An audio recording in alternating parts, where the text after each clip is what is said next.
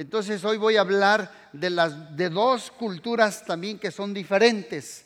Dos culturas, pero dos culturas diferentes.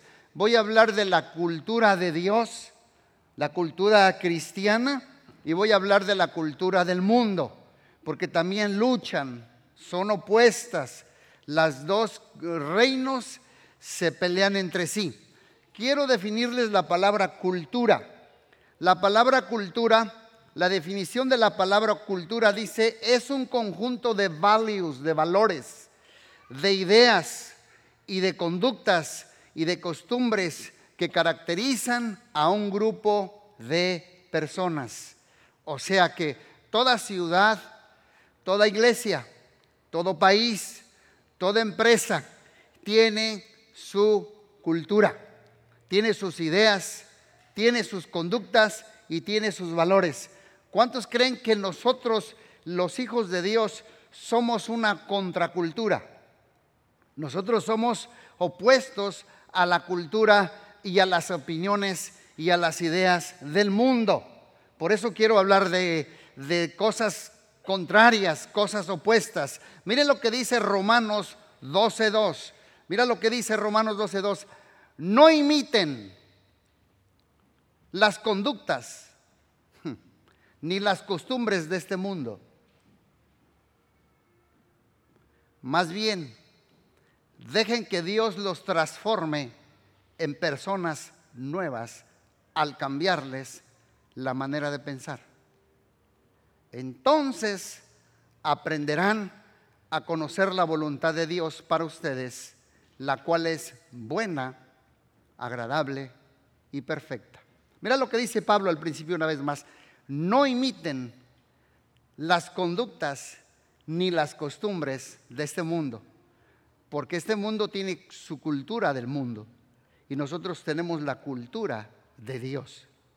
La cultura del mundo versus la cultura del reino de Dios. Por eso dice, déjense transformar en personas nuevas para cambiarles su manera de pensar. Vemos con este pasaje que Pablo nos hace un llamado a no imitar las costumbres del mundo y nos hace un llamado a tener una contracultura. Eh, les voy a dar un ejemplo. Yo me he fijado que la cultura de este mundo, es un ejemplo nada más, cuando alguien se va a casar, le hacen la despedida de soltera a la muchacha y al muchacho, en la cultura de este mundo.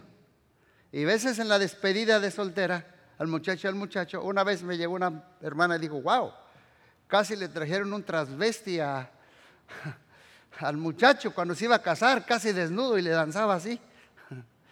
Y a la muchacha la llevan y las costumbres de este mundo le enseñan y le insinúan otras cosas que no son de Dios.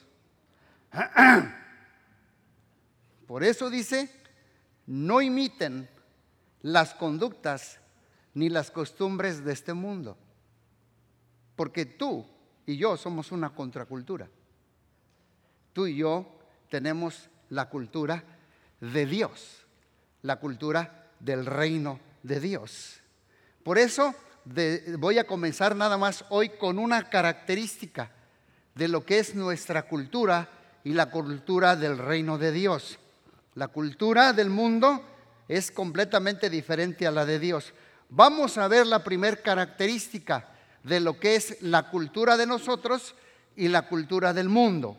Veamos lo que dice Proverbios y veamos la primera característica. Hay quienes se la, se la pasan codiciando todo el tiempo, pero los de la cultura del reino de Dios, que somos nosotros, a los justos les encanta dar. ya me lo atrapé. La cultura del mundo es egoísta, tacaña, retenedora. La cultura del reino de Dios dice, les encanta, no dice que dan, dice, les encanta dar. Déjeme leerlo otra vez, ¿ok? Porque hay veces que yo choco mucho cuando están así platicando en grupos que dice, este, vamos a hablar de cierto tema. Vamos a hablar de cierto tema. Y levanta alguien la mano y dice, yo opino que esto y esto. El otro, yo opino, y siempre yo digo, no es tu opinión ni la mía, es la opinión de Dios. ¿Qué es lo que Dios opina? Es muy diferente a veces lo que Dios piensa lo que yo pienso, lo que Dios siente a lo que Dios siente, porque mis pensamientos no son sus pensamientos, ni mis caminos sus caminos. Sus pensamientos son más deep, más profundos que los pensamientos de Dios. Por eso dice, déjense transformar su manera de pensar para que cambien su manera de vivir. Por eso dice aquí, a los justos les encanta dar. y a la cultura del mundo, no, pues es una cultura ávara, tacaña y egoísta. Pero la cultura de Dios es generosa, dadivosa y es dadora. Y los que operan en la cultura del mundo, que son egoístas, y los que operamos en la cultura de Dios, somos dadores alegres. Mi mamá ya está en la presencia de Dios, pero de chico pues me metieron esta cultura a mí, la cultura del reino. En México se compra el gas en cilindros de, gas. ¿Cuántos recuerdan eso? Pasa por allí golpeando el gas. Y siempre que mi mamá surtía un cilindro del gas decía, córrele, llévale un tajo al Señor. Córrele, llévale una manzana. Ofrécele un vaso de agua. Al Señor que vende carbón, al que vende leña, dale algo. Y hasta la fecha, aunque estoy viviendo en los Estados Unidos, mi esposa dice, me encanta eso de ti. Cuando viene alguien a repararnos algo a la casa, siempre yo salgo con un mango, con un pepino, con un plátano, con un vaso de agua, le ofrezco un Gatorade. ¿Por qué? Porque a los que somos de la cultura de Dios nos encanta dar. Los que son de la cultura de este mundo son ávaros, son tacaños. No estoy hablando para de usted, para de usted. ¿eh? Este, este mensaje es para que le ayude a su vecino. Es para que le ayude a su vecino. Los que operan en la cultura del mundo son egoístas y en la cultura de Dios son dadores. Por eso dice los proverbios, a los justos les encanta dar, no solo dan, sino dice que dan con alegría. Con alegría. Les encanta. Con generosidad. Miren, ya todo nos enseña el Google Bible, la, la Biblia en Google. Y dice allí que la palabra crecer en la Biblia aparece 272 veces, que es muy importante. Y luego dice, la palabra orar aparece 371 veces, es muy importante. Pero luego dice allí, la palabra amor aparece 714 veces, pero la palabra give, dar, aparece 2115 veces. Pregunto, ¿por qué aparece tantas veces? Porque a Dios le encanta dar. Esa es su cultura del reino. Dios es extremadamente generoso. Es un dador por excelencia. Por lo tanto, la generosidad es un valor súper importante dentro de nuestra cultura del reino de Dios. ¿Cuántos dicen amén? Por eso, y hablar de generosidad, yo cuando hablo de generosidad, no me malentienda, no me estoy hablando solo de dinero, aunque sí lo, lo incluye. Estoy hablando de dinero, es de tu tiempo, es de tu talento, de tus recursos, es de tus dones, de tu llamado, de tu servicio, de lo que apoyas y haces por el reino de Dios. Eso es generosidad, de eso estoy hablando. No solo se trata de dinero, sino es un estilo de vida. Ya sean posiciones, recursos, talentos, dones, conocimiento, servicio, que yo y tú demos con generosidad. Que todo lo que yo tengo lo pueda dar con generosidad. Miren, usted no está por saberlo. Tengo full time, más o menos 30 años de counselor. Para ser consejero hay que ir a la escuela, ¿eh? Yo no soy un pastor que dice, es un pastor que aconseja, no. Yo fui a college. Yo estudié psicología clínica para aconsejar. A mí me viene mucha gente y me habla mucha gente, a veces no puedo con todos. La mayoría me dice, recibe HMO o PPO, que si recibo insurance. Otros me dicen, ¿cuánto cobra por hora? Quiero decirles que a los de afuera, ni a los de aquí, ni a los de allá. La iglesia comunidad cristiana cobramos 0.0. No cobramos nada. ¿Por qué? Porque a comunidad cristiana le encanta dar. Están muy callados. Y me han llegado de otras iglesias o religiones y me dicen, pastor, ¿cuánto nos cobras por casarnos? Dicho de paso, yo tengo el poder del estado de Illinois para casarte. Allí en tu casa, allí en el jardín, en la iglesia, yo soy como un juez, yo te puedo casar. Mi nombre está registrado aquí en, en Joliet, en Illinois. Y digo, ¿por qué me estás diciendo que cuánto te cobro por casarte? Dices que allá en la iglesia fulana de tal me cobran 500 hágame una rebajita. Y yo digo, José, María y el burrito. ¿Cómo? No, hijo, no, hija. En comunidad cristiana no cobramos nada. Y hay veces que yo agarro de mi tiempo un sábado, porque es a las cuatro, casi me va a comer todo el día, para ir a otro condado o alrededor de aquí para irlos a casar. Porque uno da de su tiempo, de su servicio, de su conocimiento, de sus dones. Porque nosotros tenemos la cultura del reino de Dios y nos encanta dar. ¿Cuántos dicen amén?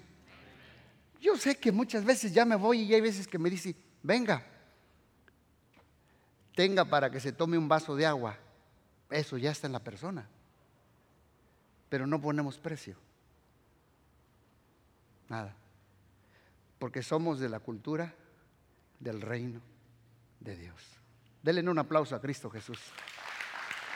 Y no se cobra. Nada de eso.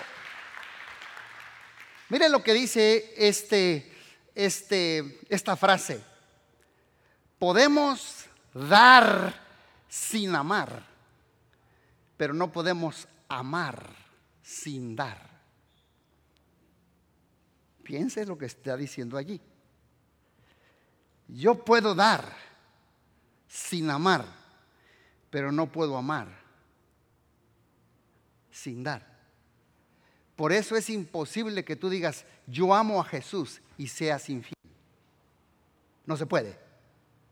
No se puede ser tacaño y dadivoso a la misma vez. No se agache. Es imposible decir yo amo a Dios y serle infiel. Imposible. Imposible. Porque son dos culturas que no se pueden mezclar como el aceite y el agua. Es imposible. O cuervo o paloma.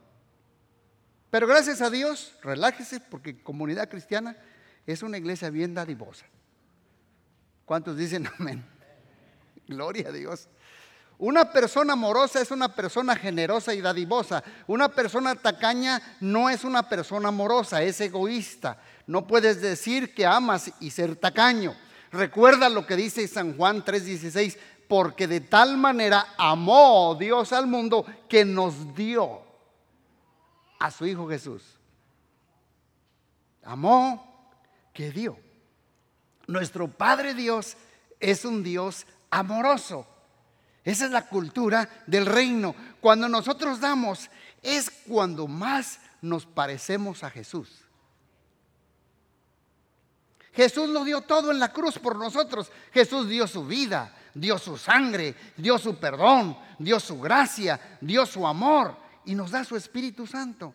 Jesús es el ejemplo encarnado de lo que es una persona generosa. Más damos, hmm, más nos parecemos a Jesús. Veamos la diferencia. ¿Quieren ver la diferencia de un corazón egoísta, tacaño y un corazón generoso? Vean lo que dice aquí la Biblia. Vamos a ver lo que dice aquí la Biblia. La diferencia está en Juan. Seis días antes de que comenzara la celebración de la Pascua, Jesús llegó a Betania, a la casa de Lázaro. Recuerden que Lázaro había muerto y Jesús lo había resucitado. ¿Cuánto recuerdan la historia? Ya estaba resucitado aquí. Preparaban una cena en honor a Jesús. Era un agasajo de banquete y de cena que le estaban dando a Jesús. María servía y Lázaro estaba entre los que comían con él, pues ya resucitado. Qué hambre tenía la momia esta. Se había levantado de la tumba. Entonces María tomó un frasco con casi medio litro de un costoso perfume preparado para con esencia de nardo, lo ungió los pies a Jesús y secó con sus propios cabellos. La casa se llenó de fragancia de perfume. Sin embargo, acá viene la contracultura, el corazón egoísta, tacaño. Judas, el discípulo que pronto lo traicionaría, dijo, ese perfume valía el salario de un año. Hubiera sido mejor venderlo para darlo a los pobres. No es que a Judas le importaran los pobres, en verdad. Era un ladrón. Y como estaba a cargo del dinero de los discípulos, a menudo robaba una parte para él. ¿Ya ve dos corazones? Uno ofreciendo un perfume de nardo y el otro egoísta. Jesús respondió, déjala en paz. Esto lo hizo en preparación para mi entierro. Aquí yo veo dos tipos de corazón cuando se trata de dar. María me habla de un corazón dadivoso y generoso y Judas me habla de un corazón tacaño y egoísta. María derramó un perfume, casi medio litro, sobre los pies de Jesús pero dice allí que ese perfume para ese entonces equivalía a cuánto? ¿Cuánto es un año de salario? No digan high, low, medium en USA. 40,000. How much costó el perfume? 40 mil dólares. 40 mil dólares le costó el perfume. Un año de salario, 40 mil. María dio no una ofrenda, María dio una ofrenda extravagante. Y les voy a decir cuál es el secreto. ¿Por qué dio una ofrenda extravagante? Ahorita les voy a decir cuál es el secreto. ¿Por qué María hizo esto? Miren, la cultura de este mundo, cuando tú das una ofrenda extravagante, protesta, oponiéndose a la cultura de Dios. Es más, yo he conocido gente que aquí que le dicen a, gente nueva, dice, oyes, ¿y por qué tú das el diezmo? Los judas protestan.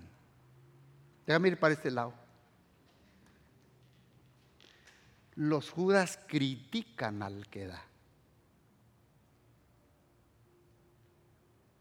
Ojo,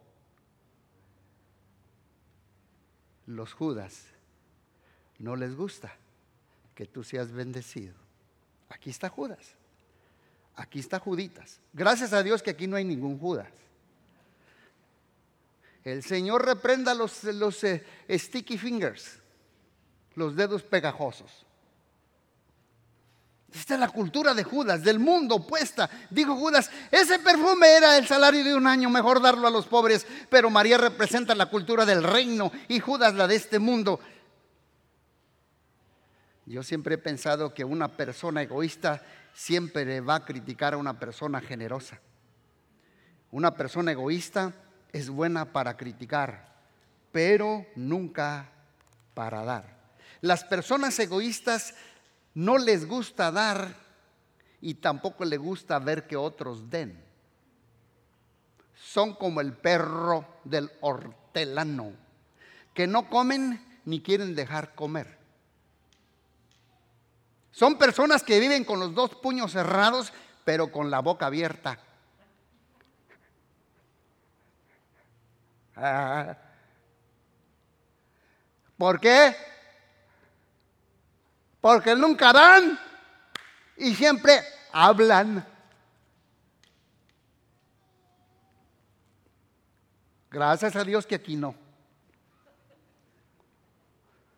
Siempre viven con los puños cerrados y con la boca abierta. Nunca abren la mano, pero siempre abren la boca para criticar. Los dadivosos son como un río que recibe agua y la deja correr. Y los tacaños, pues no, los tacaños son como el mar muerto. ¿Cuántos han estudiado un poquito sobre el mar muerto? ¿Recuerdan el mar muerto? ¿Dónde queda el mar muerto? A ver, a ver los que le estudian, estudian la geographic, el mar muerto. Está pegado con el río Jordán, ¿verdad? Está a un ladito de allí. Yo he ido al mar muerto. ¿Quién ha ido al mar muerto? ¿Quién ha ido al mar muerto? Yo he ido al mar muerto. Se llama mar muerto o salado. Tú vas al mar muerto así y vas corriendo y le haces así. Y no te hundes, flotas en el agua. Parece que andas en una cama de agua. Nadie se hunde en el mar muerto. Es un mar. No se hunde. ¿Sabes por qué? Porque tiene mucho azufre, muchos minerales. Apesta chamuco de lo azufroso que está el agua. Ese mar muerto no tiene vida, no tiene pescados, no tiene vegetación, no tiene vida. ¿Por qué? Porque es un mar muerto salado. ¿Y sabes por qué es el único mar muerto? Porque es un mar que recibe, pero nunca tiene salida. Déjame decir, déjame ir por acá. Es un mar que recibe agua, del río Jordán, le abastece el río Jordán agua, pero él no hay salida. Así son las personas egoístas. Apestan como el mar muerto.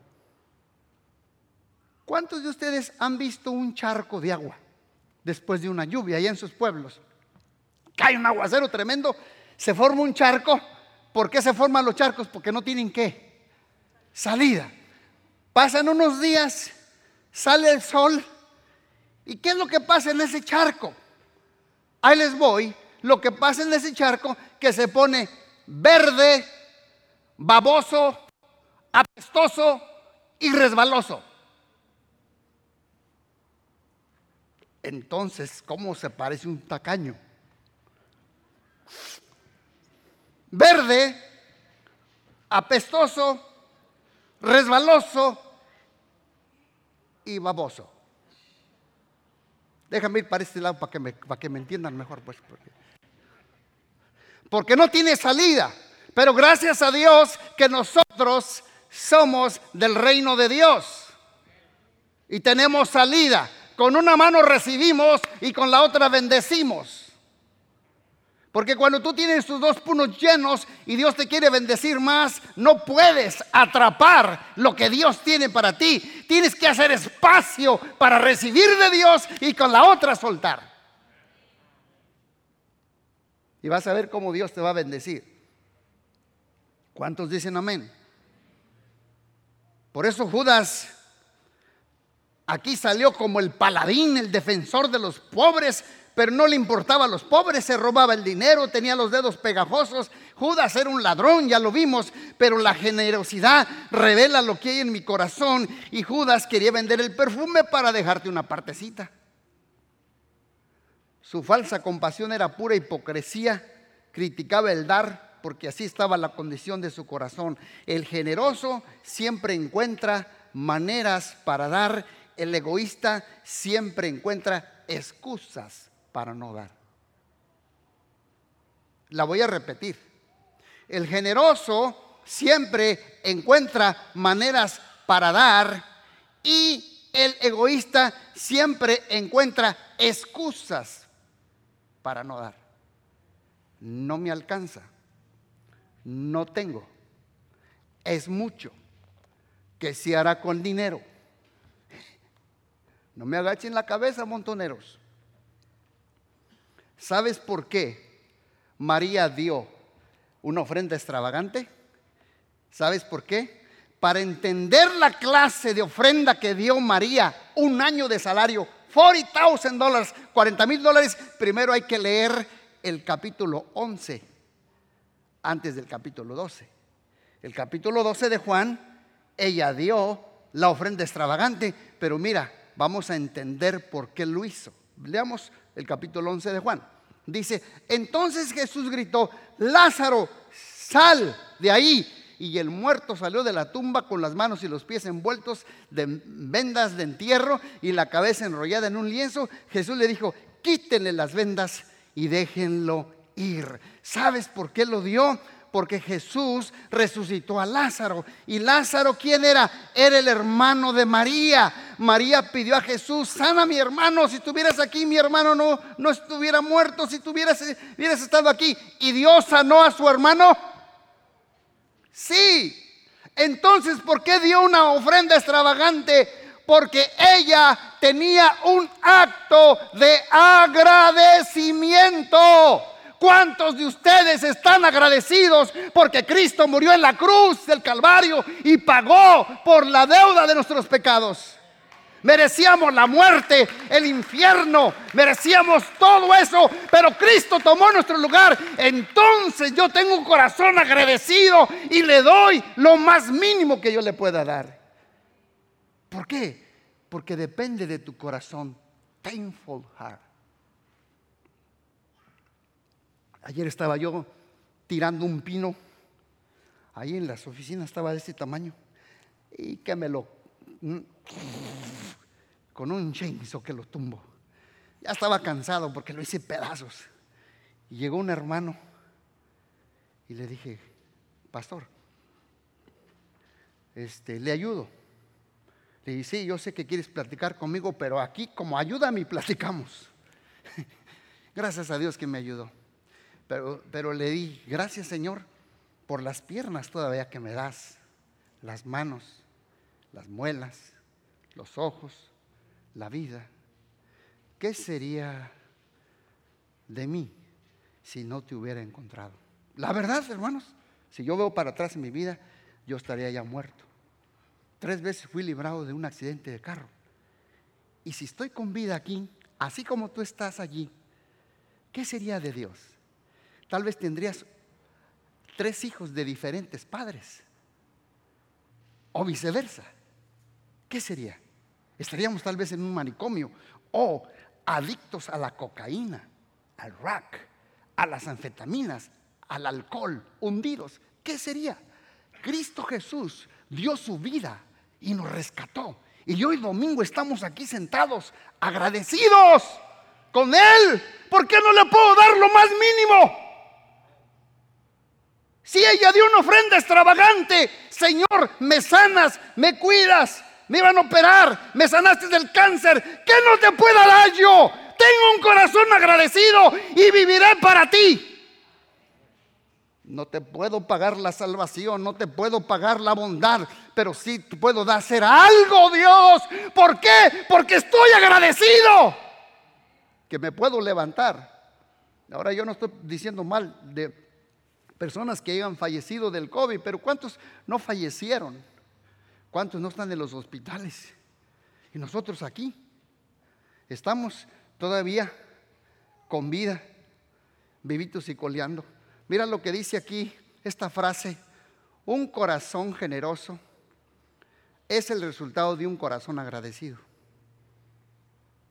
Hmm. Ahora yo sí entiendo la ofrenda de María, porque no fue un acto generoso nada más, sino de agradecimiento.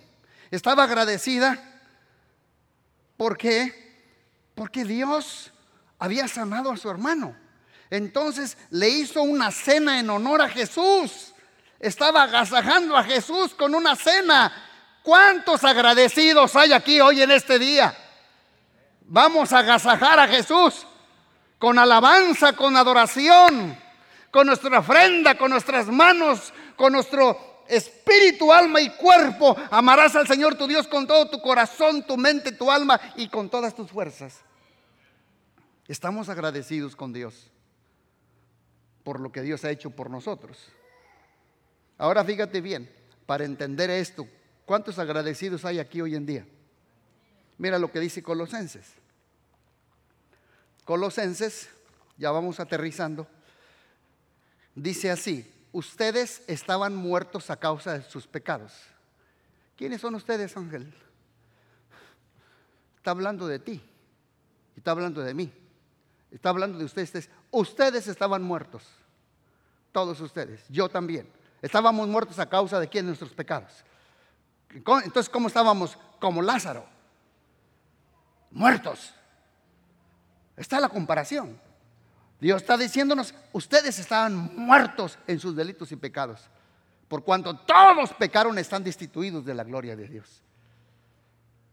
Dice, y porque aún no lo habían quitado la naturaleza pecaminosa, entonces Dios les dio vida con Cristo al perdonar todos nuestros pecados. En otras palabras, si Él nos dio vida, vida en abundancia, vida eterna, vida en Cristo Jesús, entonces debemos estar bien agradecidos como, como, como, como María. Agradecidos con Él. Porque Él nos resucitó juntamente con Él y nos hizo sentar en lugares celestiales con Cristo Jesús. Deberíamos estar agradecidos como María. Sí, pero como Lázaro, porque Él lo resucitó. Debemos tener una vida de generosidad en base a la gratitud que tenemos, porque estábamos muertos, pero ahora vivimos. Por lo tanto, un, generoso debe ser con todo lo que tenemos, con mi tiempo, con mis talentos, con mis recursos, con mi conocimiento, con mis dones y con mis finanzas. Agradecidos con quién? Pues con el Rey de Reyes y Señor de Señores. Un cristiano tacaño es un cristiano ingrato, que no valora lo que Jesús hizo en la cruz del Calvario. Si tú no entiendes que tu destino era el infierno y que estabas perdido en el pecado, tendrás una, no tendrás la cultura de Dios, la cultura de, generosidad, sino tendrás la cultura de este mundo. Pero gracias a Dios que comunidad cristiana no es así. ¿Cuántos recuerdan cuándo comenzó el COVID? ¿El 2020? El 2020. Ahí está el Marco y los ancianos. El 2020 esta iglesia abrió las oficinas el 2020, y repartió tortillas, arroz, frijol, aceite, huevos, ropa. Y hasta casi nos duró un año y nos sobró. No sabíamos qué hacer con tanto frijol y tantas cosas que teníamos de grano. ¿De dónde lo tomamos? Del fondo de la gente que da. Porque esta iglesia tiene la cultura del reino de Dios. ¿Cuántos dicen amén? Más aparte, esta iglesia tomó de los fondos que había, no solo yo lo hago con los ancianos, y esta iglesia mandó para subsistir que se llevara a la iglesia de Guerrero, de Cihuatanejo, con el pastor Gamaliel Sosa. Y luego esta iglesia agarró otro porcentaje de dinero y se lo mandó a la iglesia de Michoacán donde está el pastor Víctor, para alimentar a los niños huérfanos de la calle y darle de comer a los obreros y pastores que no tenían para comer. Esta iglesia tan chiquita, pero esta iglesia ha sido dadivosa y hasta la fecha ha abierto sus puertas. para seguir ayudando a la gente, no nomás con dinero, con consejos, con oración, con ministración. ¿Por qué? Porque esta iglesia vive en agradecimiento. ¿Cuántos dicen amén? ¿Y cómo se hizo? Porque usted ha sido generoso. Termino. Aquí es donde a veces, aquí es donde a veces avientan el aceite negro. Ahí les voy. Tres niveles de generosidad. Con esto termino. Tres niveles de generosidad. El primer nivel es los diezmos. ¿Ya? ¿Cómo anda usted en los diezmos? Ya les dije yo todo al principio. Pero este debe ser el nivel más básico. El nivel básico. Diezmo es el 10 de lo que tú ganas. Pastor, ¿usted lo da? ¿De lo mismo que le da la iglesia? Pues pregunte a los ancianos. Pregúntele. Pues si no, sería el mero jefe de la pandilla, el primer ladrón. Pero yo quiero que caiga la bendición aquí. ¿Cierto no, este, Roberto? Ahí está, nuestro diezmo. Tiene que ir. Me tengo que mochar para que caiga la bendición de Dios. ¿Cuál es el primer nivel? Digan conmigo los diezmos. No voy a predicar mucho de allí porque si no yo sé que se empieza usted a tener como eh, retorcijones en el estómago. Pero este es el nivel más básico. Y yo he aprendido que el 90%, el 90% que me queda con la bendición de Dios, siempre será más que el 100% sin su bendición. Siempre. Yo he aprendido que el 90% que me queda a mí, con la bendición de Dios, siempre será más que el 100% sin su bendición. Porque si yo le entrego a Dios el 10, Dios bendice el resto. Haga la prueba y verá. Segundo nivel, ofrendas. Estos son, la Biblia dice, traigan a mi casa los diezmos y ofrendas. Ofrendas es todo aquello que tú das por encima del 10. Esas son ofrendas. Este es el segundo nivel. La Biblia habla de traer los diezmos y traer las ofrendas al alfolí. Y terminamos el tercer nivel. El tercer nivel, ofrendas extraordinarias. ¿Cuáles son esas, pastor? La que hizo María. La que hizo María. Ofrendas extravagantes. Deme un ejemplo más básico de esta iglesia. Esta iglesia tiene 16 años de fundada. Las oficinas, ¿cuántos conocen las oficinas de, comunidad cristiana? Esas oficinas, cuando se compraron, ningún banco nos quería hacer un préstamo, porque comenzamos con cero y no teníamos crédito. Pero un banquito aquí se arriesgó nosotros y nos dijo, te presto el dinero a cinco años. ¿Y qué cree? Yo me acuerdo cuando nos juntamos con los del banco, los americanos, les digo, yo te lo voy a pagar en menos de cinco años. Y me dijo mi esposa, no les digas así porque la the mindset del ángulo es muy diferente a la que tú le estás hablando. ellos son de business. Y, le volví a decir, I'm gonna pay you before three, five years. Bueno, para su entendimiento, esta iglesia pagó toda la deuda a ese banco en tres años y medio gracias a las ofrendas extravagantes. Olvídese del diezmo, extravagantes, que me reservo nombres de dos, tres personas, que si usted supiera, hay veces que me quedo sorprendido. Hay veces que el que tiene menos es el que da más. Me he quedado con la boca abierta. Debíamos como, como 100. Dije, Dios, ayúdame a tumbar a Goliat con esta deuda porque está yendo mucho al principal. La iglesia pagaba casi 3 mil dólares o 4 mil monthly para el pago.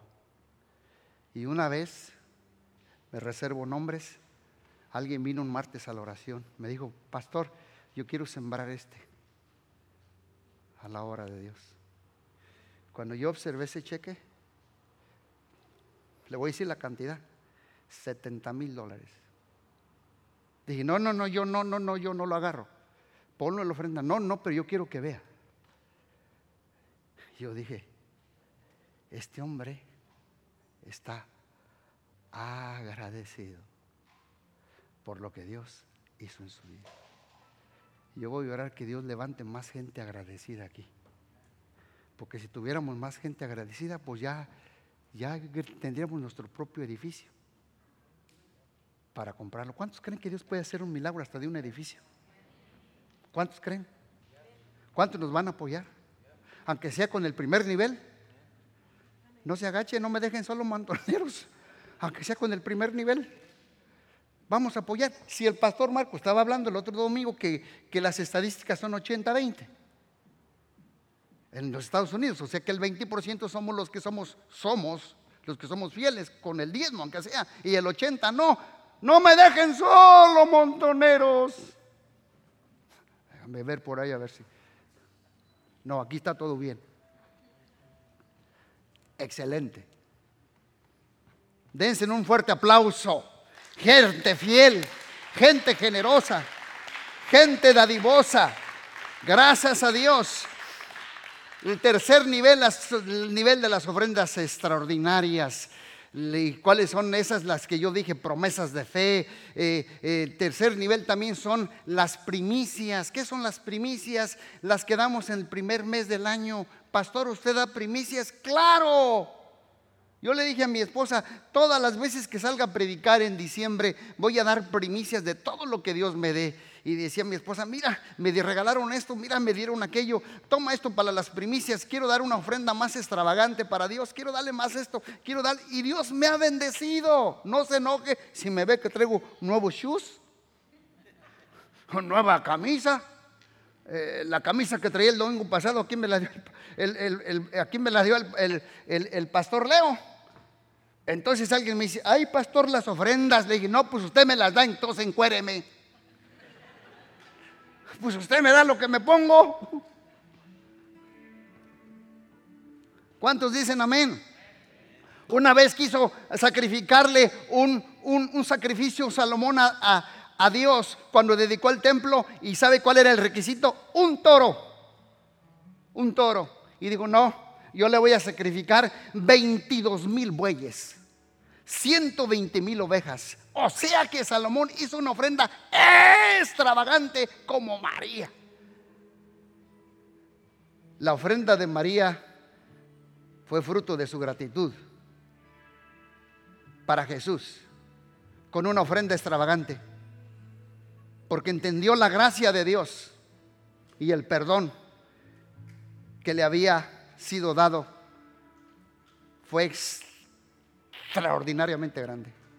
Cuando yo entiendo el perdón, todavía yo entiendo todos los días, mire, todos los días Dios me dice, si todos los días te haces más abajo, más abajo, digan conmigo, más abajo. ¿Sabes qué más abajo? Más abajo, más abajo, en humildad, te voy a subir más arriba en conocimiento. humbleness. Está en humildad. Porque entendemos el sacrificio que hizo Cristo en la cruz del Calvario por nosotros. Seamos parte de lo que Dios está haciendo. Recordemos que tu Padre Dios es generoso y tú eres su hija. Podemos dar sin amar, pero no podemos amar sin dar. Así es que iglesia de comunidad cristiana, los animo a tener un corazón por la casa, por la casa de Dios. Mantengan su corazón y mente más desprendido de las cosas terrenales y sin valor. Y tráiganle a Dios un perfume y un vaso de alabastro. ¿Quieres tener una vida de generosidad? ¿Cuántos quieren tener una vida de generosidad? ¿Cuántos quieren avanzar la cultura del reino de Dios? ¿Cuántos lo quieren? Levante la mano. Entonces vamos comenzando por conocer a Jesús.